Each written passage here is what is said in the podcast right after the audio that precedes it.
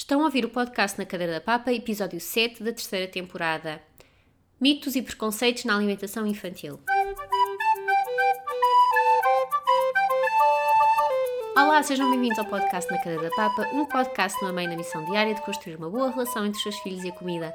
O meu nome é Leonor Cício, sou autora do blog Na Cadeira da Papa e a voz por trás deste podcast.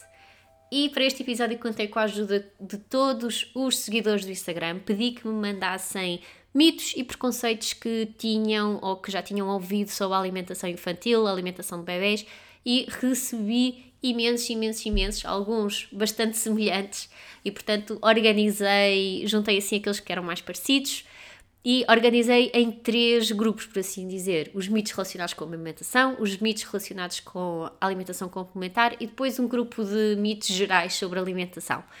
E portanto, o que eu quero fazer neste episódio é realmente ler esses mitos e dar-vos o que é que eu penso sobre eles e se realmente existe algum fundamento neles ou não.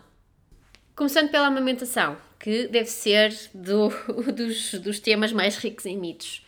O clássico mito do leite fraco, que o leite materno é fraco. Não, é realmente um mito, não é, não é fraco. Não, há, não existe leite materno fraco.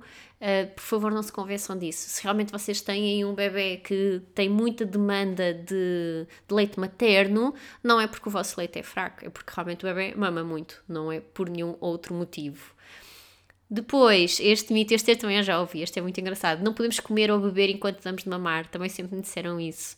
Não, então é um mito, não tem qualquer relação. Se vocês quiserem estar a beber um copinho de água enquanto estão de mamar, enquanto quiserem estar a comer uma bolachinha enquanto estão a estar a dar de mamar, só têm que ter cuidado para as migalhas não caírem em cima do bebê. Realmente é só isso, não tem qualquer fundamento.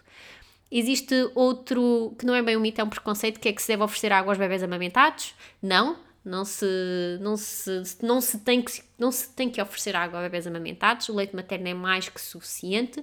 Se realmente vocês estiverem a amamentar um bebê durante o verão e sentem que o bebê tem muita sede, é normal ele fazer uma demanda de leite maior, deem de mamar, não é preciso dar água. O leite materno tem tudo, é hidrata e nutre, faz tudo, é multiusos, portanto, leite materno. Outro preconceito, que um bebê amamentado que acorda de noite precisa de biberão de leite. E às vezes que este biberão de leite tem que levar uma bolacha e uma colher de papa. Não, os bebés amamentados que acordam de noite não é porque por fome ou por falta de, de nutrição. Os bebés acordam porque acordam, porque os ciclos de sono são pequeninos. E nós já falámos disto no outro episódio do podcast. Os bebés acordam de noite, não, tem, não está relacionado se são amamentados, se bebem biberão. Conheço imensos bebés que bebem biberão e que acordam de noite, portanto isso não vai resolver. Se estão a amamentar, se o vosso bebê acorda de noite, deem de mamar e continuem e façam o melhor e o que for mais confortável para vocês e para o vosso bebê. Depois, este também é um clássico, depois de seis meses o leite materno não é suficiente e por isso é que se introduz os alimentos. Não, é completamente o contrário. Depois de seis meses o leite materno é muito melhor e também as necessidades nutricionais dos bebés diminuem a partir de seis meses porque eles começam a crescer menos e a engordar menos a partir de seis meses.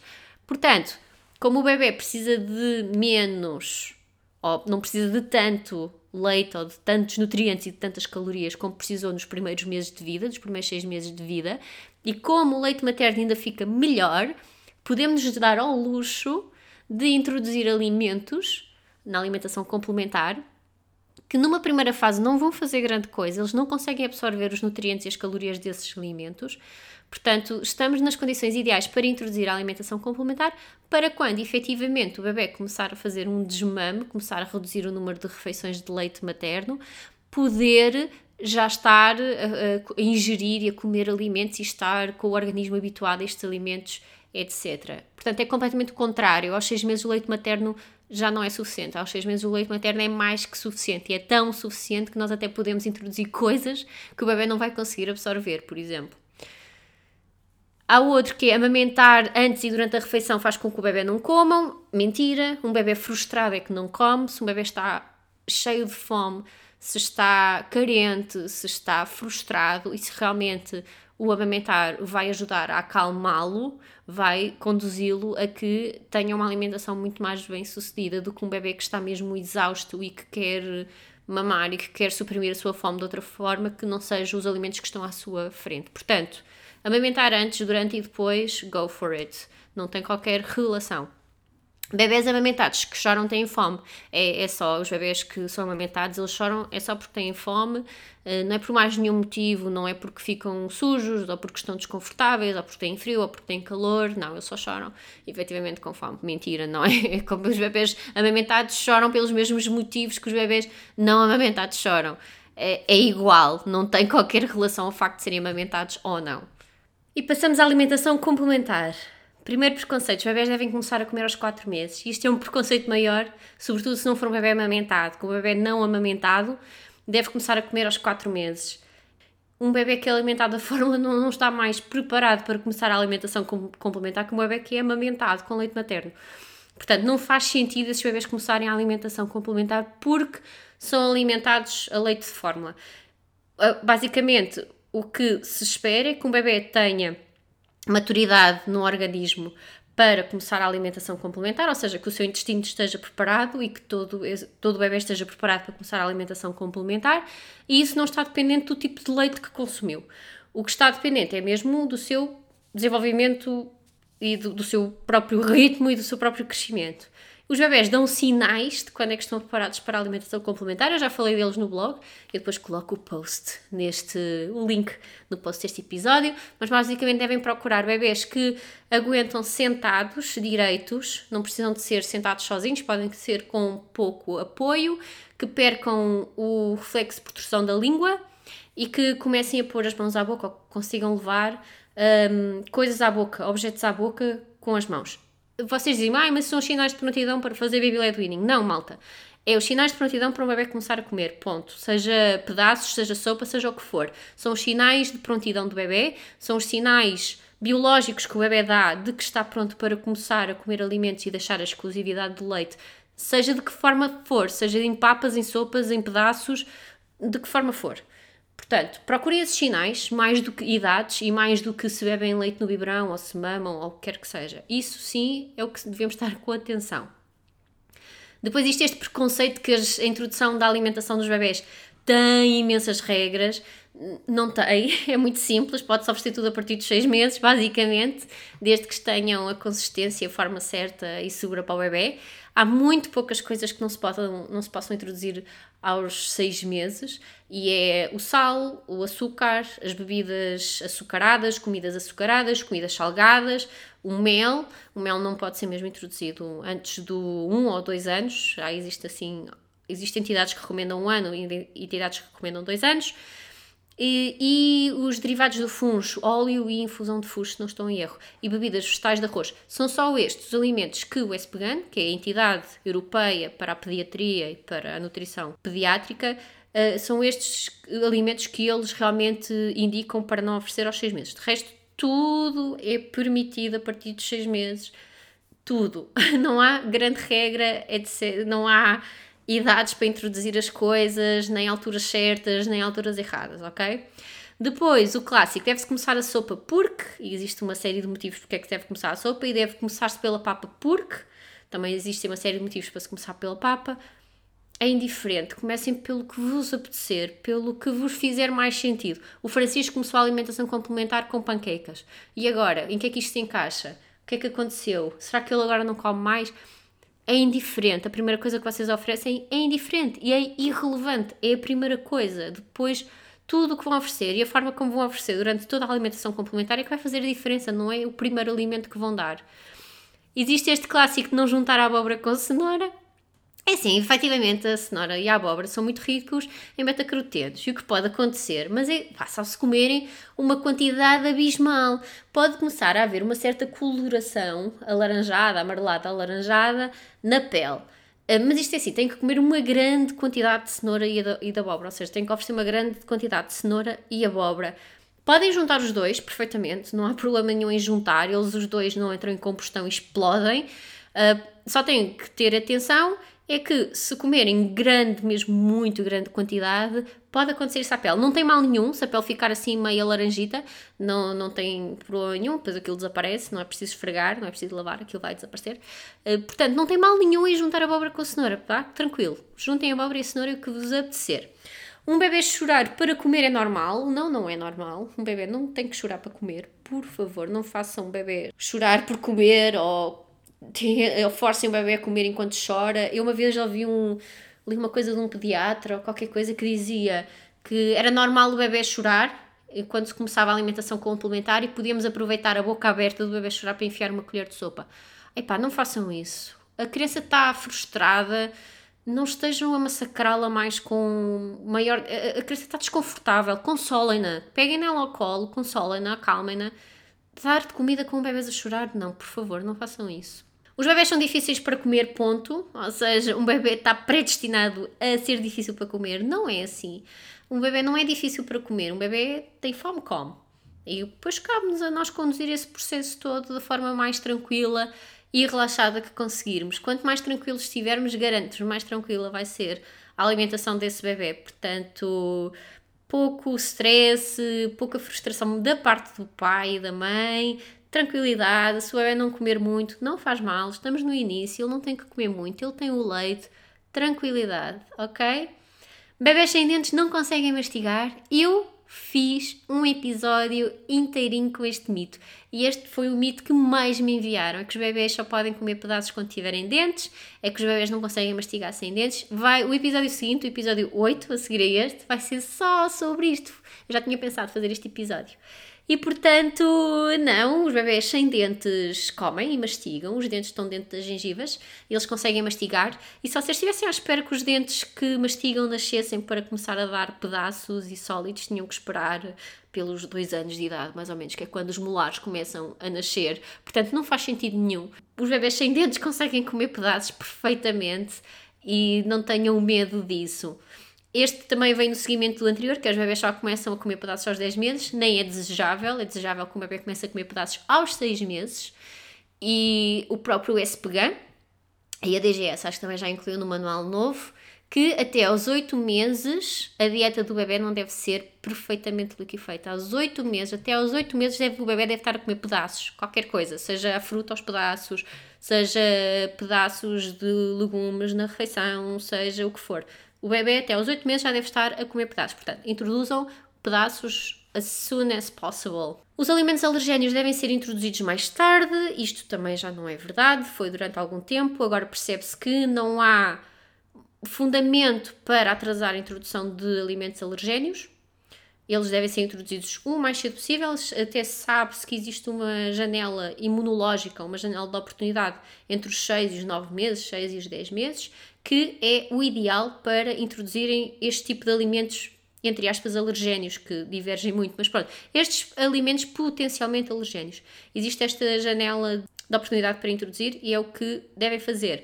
A não ser que realmente o bebê tenha algum historial clínico. Há bebés que são detectados com alergia da proteína leite de vaca muito cedo e esses bebés têm um acompanhamento mais específico. Mas se o bebê é saudável, é normal, se a família também não tem nenhum tipo de atopia ou nenhum tipo de alergia alimentar, se realmente não existe esse acompanhamento alergénico, se é uma família típica regular, os alergénios não, não, não, não têm necessidade de ser atrasados, podem ser introduzidos logo a partir dos seis meses. A única coisa que eu peço que tenham cuidado, sobretudo com as frutas, aquelas frutas que são conhecidas como potencialmente alergénias, como os morangos, frutos vermelhos, etc., é que tenham cuidado com a sazonalidade. Oferecer só quando estão na época delas e não oferecer fora da época. Pronto, é a única recomendação que eu tenho a fazer.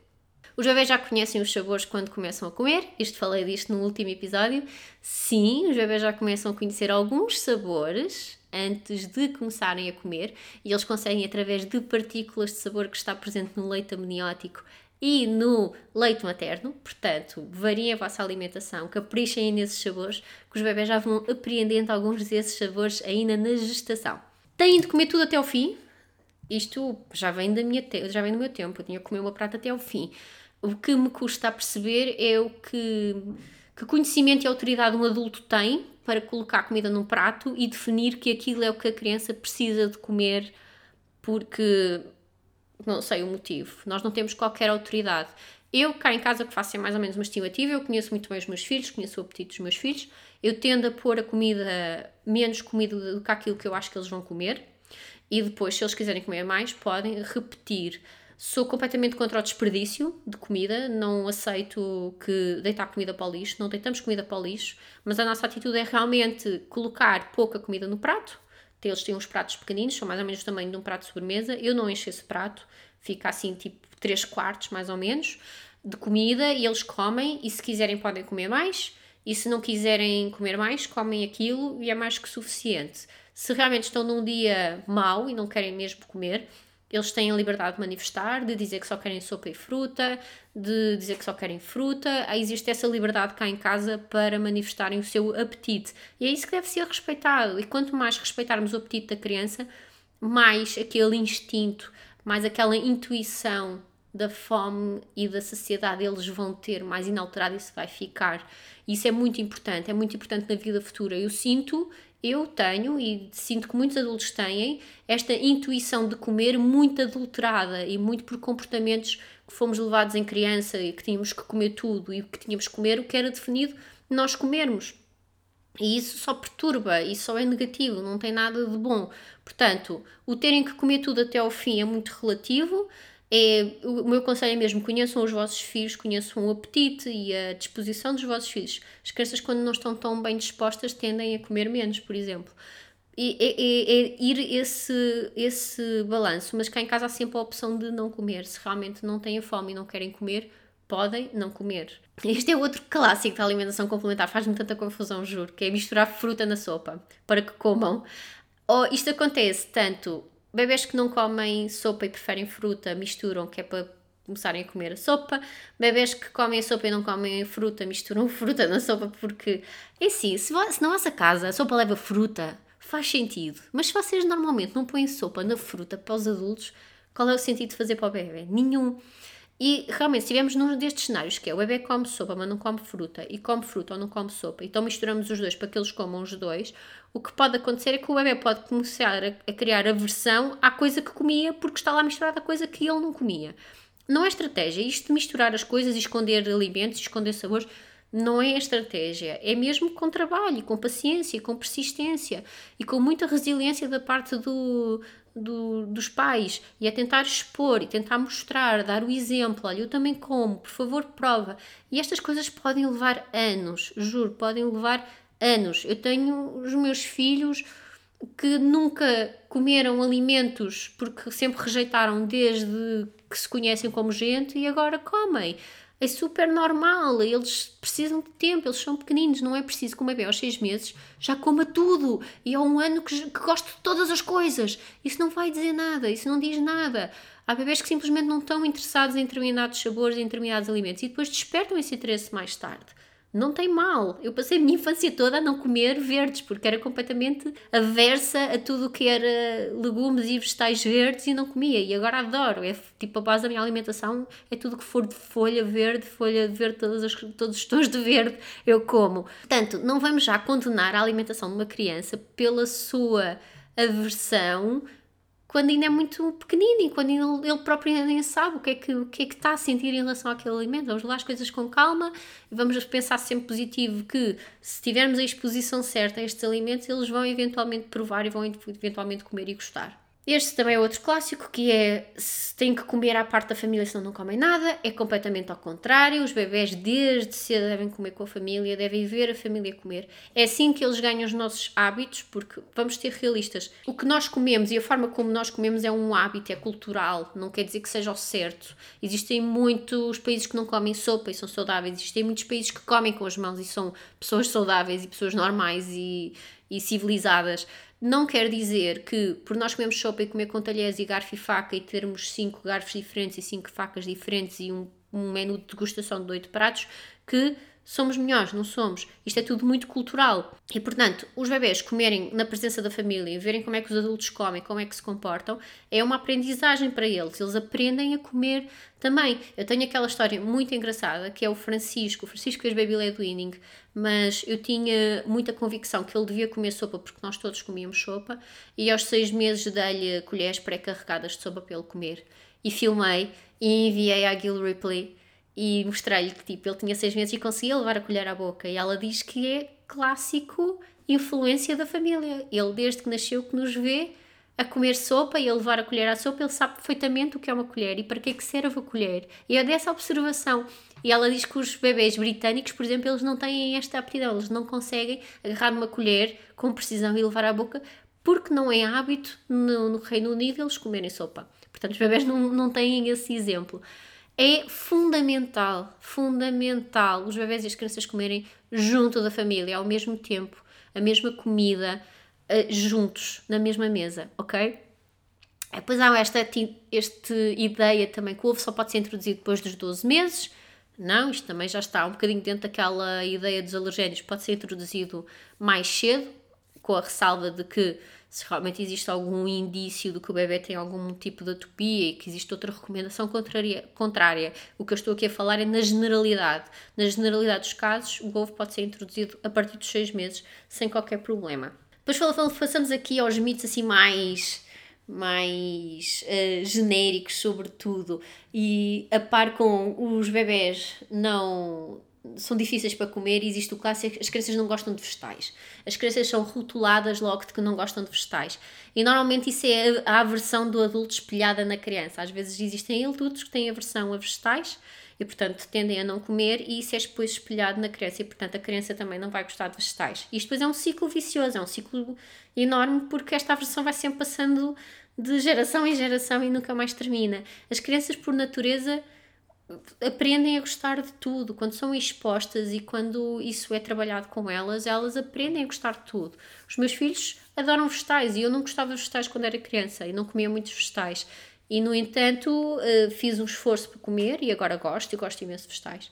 E os meus filhos promoverem comer vegetais, promoverem toda a família a comer vegetais, eles adoram vegetais. É o exemplo que, que define o gosto deles e não um, algum tipo de biologia e segredo científico sobre o paladar deles, não é nada disso. Depois existe este, ai eu odeio que digam isto, o açúcar não faz mal, eu comi e não morri, mas o objetivo era morrer, teve sorte, foi. É, é, é ridículo, não quer dizer porque não fez mal a, a, uma pessoa quando era criança e ela agora é adulta, não quer dizer que isso não tenha tido repercussões e que não tenha tido repercussões naquela altura. E atenção, eu recomendo ouvir novamente o episódio do açúcar. O açúcar em si, o açúcar em si não faz mal, ele não é venenoso, ele não é tóxico. O açúcar, enquanto elemento isolado, não faz mal. O que é que faz mal? Se realmente comermos ou tivermos uma dieta muito rica em açúcar e, sobretudo, este açúcar simples, sem qualquer valor nutricional, a única coisa que estamos a fazer é adicionar calorias à nossa dieta sem qualquer valor nutricional.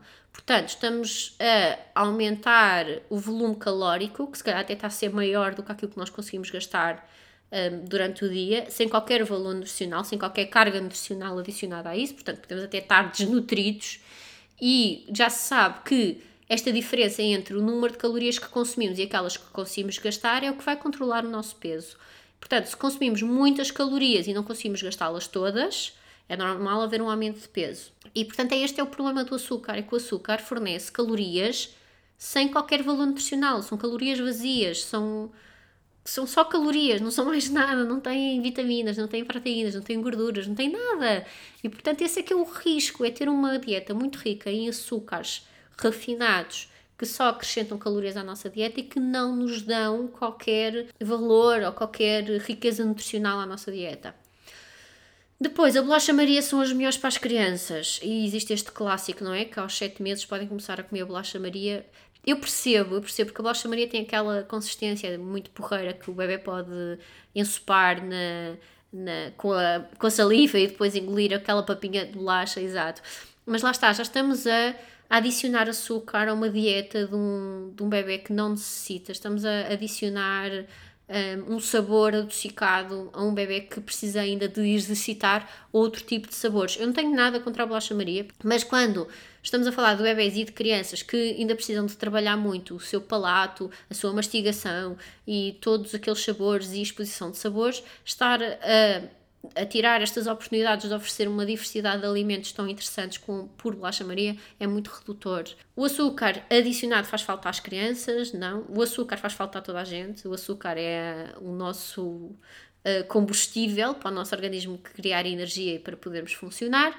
Mas não quer dizer que tenhamos que aumentar a ingestão de comidas açucaradas ou de adicionar açúcar às nossas comidas para o conseguirmos fazer. Isto pode ser este açúcar, este açúcar, este fornecedor de hidratos de carbono, de glicose, para transformarmos em energia, existem em imensos alimentos. Existem em cereais integrais, existe nos vegetais, nas frutas, nas leguminosas, nas sementes, nos frutos secos. Nós, se tivermos uma alimentação altamente variada ao longo do dia nestes grupos, vamos estar a consumir uh, açúcares açúcares, fala aqui açúcares e hidratos de carbono, mais que suficientes. Nós não precisamos de ainda adicionar açúcar branco, açúcar refinado, calorias vazias à nossa dieta, nem à dieta do, do nosso bebê.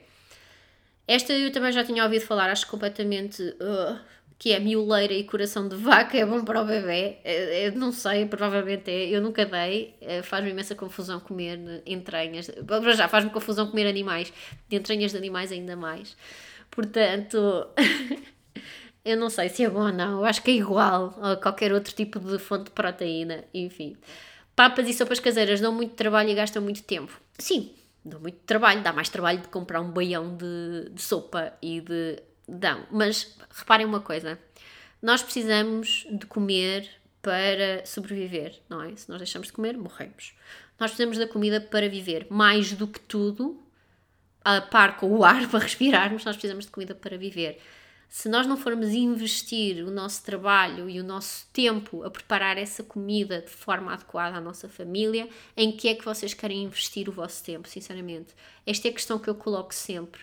E esta foi mesmo aquela questão que me fez acordar e despertar para a alimentação e ter muito mais cuidado com a alimentação, porque é é o nosso meio de subsistência. Se nós não comermos bem, ficamos doentes e a nossa existência fica comprometida porque ficamos doentes. Eh, se não vamos investir o nosso dinheiro, os nossos recursos, eh, o nosso tempo a saber e a preparar adequadamente refeições e comida para nós e para os nossos filhos e para a nossa família, sinceramente, em que é que querem gastar esse tempo? Em que é que querem investir essa energia?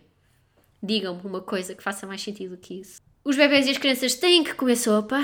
Já tenho um post sobre isto no blog. Não, não têm que comer sopa. Os bebés e as crianças têm que comer alimentos e variar esses alimentos e têm que comer vegetais. A sopa, efetivamente, é algo cultural nosso, é muito bom e é muito positivo porque num prato conseguimos consumir uma grande porção de vegetais e de água e que é ótimo, mas nós podemos consumir esta porção de vegetais e água de outras formas, em pedaços e beber num copo, um copo de água. Portanto, a sopa não é obrigatória, a sopa é só um prato muito, muito jeitoso para oferecer vegetais a, a, toda a gente. Eu também adoro, adoro comer sopa. Portanto, mas não é obrigatório. Os bebés e as crianças não têm que comer sopa. Têm que comer alimentos variados, na forma que eles mais gostarem. Não se deve dar cereais integrais aos bebês e às crianças, isto também eu ouço muito. O problema dos cereais integrais é que eles são muito ricos em fibras e pode efetivamente haver alguns problemas para bebés e crianças digerirem estas fibras e também para os adultos. Às vezes os adultos têm dificuldade em digerir estas fibras e não só. Pode-se oferecer cereais integrais aos bebês e às crianças. O que se tem que ter cuidado é como cuidar destes cereais integrais. É preciso demolhar para tornar estas fibras mais digeríveis, é preciso cozer muito bem, portanto, é preciso saber preparar muito bem estes cereais e torná-los o, o, mais simpáticos possível ao nosso organismo para digeri-los e não serem assim muito, muito agressivos. A proteína é o que importa, eu diria mais a fibra é o que importa. Eu cada vez vejo dietas mais pobres em fibra, acho que proteína não é uh, o problema. Houve uma altura que ouvi um médico dizer que nunca tinha assistido um, um paciente que tivesse carência de proteína, que já tinha assistido, já tinha consultado ou tido pacientes desnutridos, mas nenhum deles, nenhum, com carência de proteína. E dizia ele que se uma pessoa comer arroz com brócolos, que já está a consumir proteína. A proteína está em tudo, não, não fixem só na carne, no peixe, nos ovos e no leite, porque a proteína, existe proteína nos vegetais, nas frutas, nos cereais, nas leguminosas, nos frutos secos, nas sementes, existe proteínas em todos os alimentos de origem vegetal e animal, lá está. Portanto, a, proteína é o que importa, não é. Eu, eu, vejo cada vez mais é dietas muito pobres em fibra, por exemplo, e a fibra é muito difícil de, de consumir. Os alimentos que vocês dizem, ah, isto é rico em fibra, são pobríssimos em fibra. E portanto, uh, isso é o que me preocupa e preocupa-me isso também muito na dieta das crianças, que têm dietas muito pobres em fibra. E qual é o problema da fibra, da falta de fibra? A fibra é o que alimenta a nossa, as nossas bactérias do intestino. E se as bactérias do nosso intestino estiverem felizes e bem alimentadas com fibra, isso tem um impacto muito profundo no nosso metabolismo, no bom funcionamento do nosso organismo, no, até no nosso sistema imunitário. Cada vez mais acredita-se que o nosso sistema imunitário está diretamente ligado à salubridade das bactérias do nosso intestino. Portanto, para mim, o que importa é mesmo a fibra. São dietas ricas em fibra que estejam a alimentar as bactérias do organismo como deve ser para um bem-estar geral. Obviamente, tudo importa, não é? Todos os nutrientes importam. É preciso um equilíbrio. Não há aquele nutriente que eu diga este é mais importante do que os outros todos. Não existe. A única coisa que eu sinto é que a fibra é aquela que é mais hum, descurada, é aquela que as pessoas se preocupam menos e se calhar deviam preocupar-se um bocadinho mais. É obrigatório incluir proteína animal em todas as refeições? Não, não é. Coitadinhos dos, dos meninos vegetarianos e dos meninos veganos que não comem proteína de, de origem animal e são todos muito saudáveis e todos ótimos. Conheço imensos bebés, imensas crianças veganas que são uma explosão de saúde, portanto, não, não é obrigatório. É preciso sim ter atenção a toda a alimentação, estarmos, não estarmos focados num tipo de alimento, aqui a proteína animal, estarmos focados em tudo, tudo que a criança come, tudo que, a, tudo que nós comemos, tudo que os adultos comem. Temos que estar atentos a tudo isso. Laranja com leite provoca diarreia? Não sei se provoca ou não. Eu como, faço muitas vezes laranja com leite e não não tenho esse problema. Eu tinha uma receita de crepes que fazia em casa e que levava laranja e leite e o meu pai sempre disse que não comia os crepes porque também provocava-lhe diarreia. Uh, mas acho que é mito, não sei se provoca ou não. Já alguém pode me esclarecer sobre isto? Eu acho que não, que não, não tem interferência, pelo menos para mim. Acho que isto também pode ser um bocadinho mais subjetivo do que aquilo que, que, que pode parecer. Pipocas engasgam. Engasgam. Pipoca é um clássico alimento que chamamos choking hazards, que são assim aqueles alimentos mais perigosos para oferecer a bebês e crianças. As pipocas engajam, é preciso muito cuidado, é muito difícil de mastigar a pipoca. Eu só ofereci pipocas depois dos dois anos, depois dos meus filhos serem molares e depois deles conseguirem mastigar convenientemente, porque efetivamente a pipoca não é fácil de, de desfazer. As pipocas são perigosas. Pipocas, legumes crus, frutas cruas rijas são perigosos para bebés e crianças muito pequeninas. Os legumes frescos são melhores que os congelados. Clássico mito. Existem aqui vários cenários possíveis. Já me perguntaram uma vez: eu congelo os legumes todos para comer ao longo da semana. Estou a perder alguma coisa? Não, não está. Se essa é a forma que tem para consumir legumes regularmente, ótimo, não tem mal nenhum. Se eu dissesse, ah, não, não congelo porque faz mal, e isso vai conduzir a que tenha uma dieta mais pobre em legumes, isso é que é o errado.